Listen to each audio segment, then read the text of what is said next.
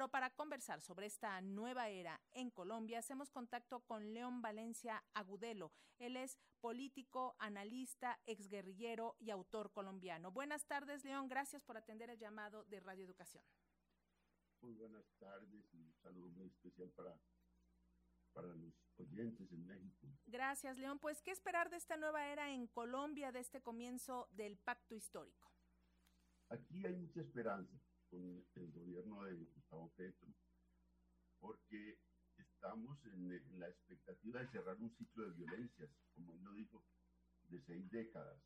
Aquí, en la primera mitad del siglo XX, se pelearon liberales y conservadores con unas consecuencias muy negativas, muy tristes, miles y miles de muertos, 250 mil muertos en la violencia de los años 50.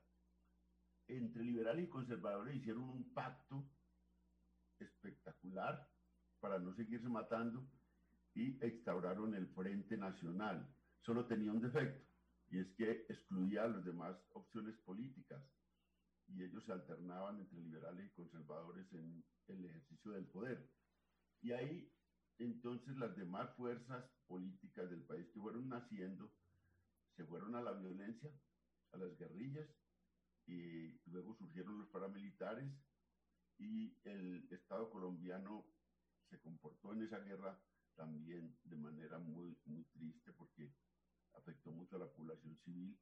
Y bueno, el resultado de estos 60 años son 450 mil muertos según la Comisión de Memoria Histórica, 11 millones de víctimas y la expectativa es que cerremos ese ciclo.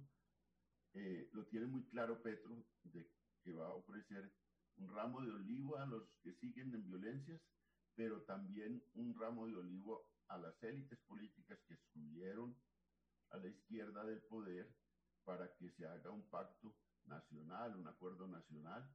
Estamos pendientes de eso, de eso que, que dijo Petro, eh, lo volvió a, reiterar en, el mensaje de la posesión, lo había dicho en el mensaje del triunfo, lo había dicho incluso en el 2018 cuando quedó segundo en, las, las, elecciones y, le ganó Duque.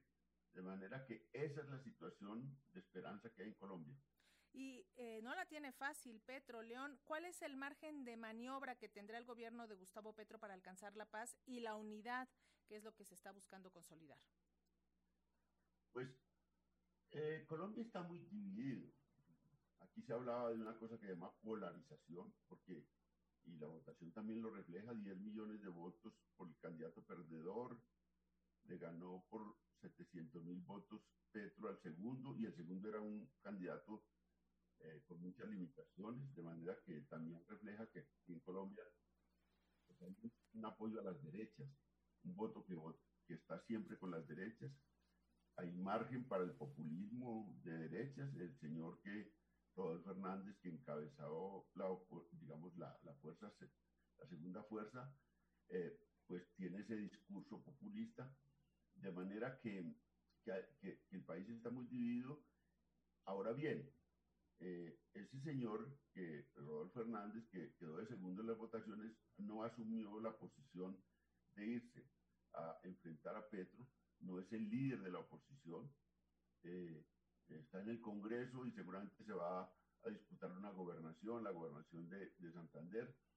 Entonces no hay todavía una oposición definida, porque, digamos, la derecha eh, decayó mucho en sus liderazgos. Aquí ya había un líder de la derecha muy fuerte que era, que era Uribe, pero Uribe entró en decadencia, estaba con miles de procesos judiciales encima y, salió del escenario político. Entonces no hay una oposición clara todavía, pero seguramente la articularán. Petro ha logrado atraer fuerzas políticas para armar una coalición de gobierno potente. Está en su luna de miel, está como, bueno, todo el mundo quiere apoyarlo y por el momento arranca bien. León, eh, pero hacia adelante no sabemos. Claro, León, bien, bien decía que hay muchos actores en el escenario político de Colombia. ¿Hay disposición al diálogo del Ejército de Liberación Nacional, del grupo guerrillero, del ELN? Y en el caso de los grupos de narcotraficantes, ¿qué está pasando? ¿Qué particularidades llevarían las negociaciones de paz con estos grupos? con el ELN es el último grupo que queda con una marca política. Y Petro lo ha llamado a una negociación de paz, eh, continuando conversaciones que antes tenían los gobiernos con el ELN. Por el otro lado, y esa están los eh, grupos ilegales, violentos, ligados al narcotráfico y a la minería ilegal y al, contrabando y a la trata de personas. Son grupos que disputan rentas, rentas ilegales en Colombia. Son muy poderosos. Ya también gente de México está acá. Y esa es una negociación eh, en la justicia. Es una negociación con incentivos judiciales eso ya está inventado, se lo inventaron los gringos. Y hay una oferta también para esos grupos en ese campo. Pero ahí hay que combinar, por un lado, persecución a esos grupos y por el otro lado, una oferta de sometimiento a la justicia. También ha mostrado disposición el mayor grupo que se llama el Clan del Golfo. Eh, ha mostrado disposición, ha declarado un cese unilateral de hostilidades. Es una fuerza que aprendió todo el cúmulo de violencias de Colombia y aprendió todos los negocios de los violentos y es muy poderoso. Su jefe máximo fue recientemente extraditado a Estados Unidos, pero ahí siguen, han hecho paros armados, movilizan gente y, y hacen violencia enorme. Antes no se enfrentaban al Estado, ahora empezaron a hacer el plan pistola y han matado más de 40 policías, lo cual pues es una cosa extraña porque ellos se dedicaban era fundamentalmente a negocios, a negocios y a, un portafolio de negocios.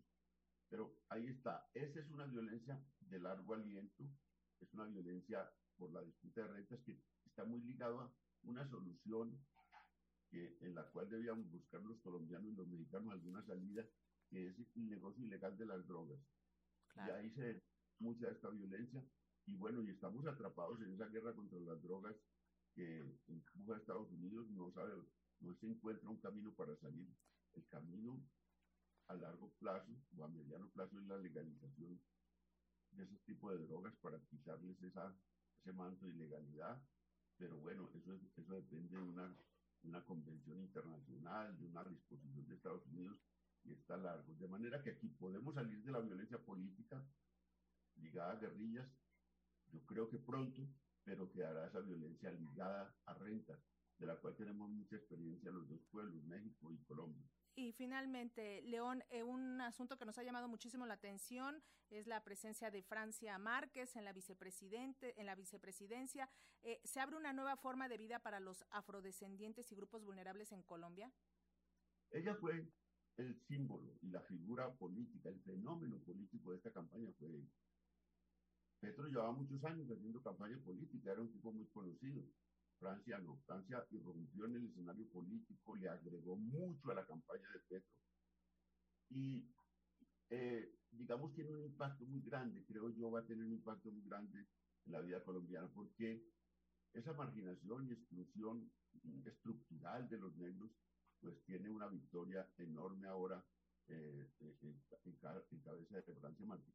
Y yo creo que eso va a lo que llaman acá una palabra que no nos gusta utilizar mucho, pero eh, voy a utilizarla, que es empoderar a los negros, a los indígenas, a los gays, a, los, a, todos los, los, distintos. Yo y, eh, fui a algunas reuniones de Francia Márquez y lo que se sentía allí era como la reunión de todos los diferentes, de, los, de las minorías. Y es una señora muy carismática, muy inteligente.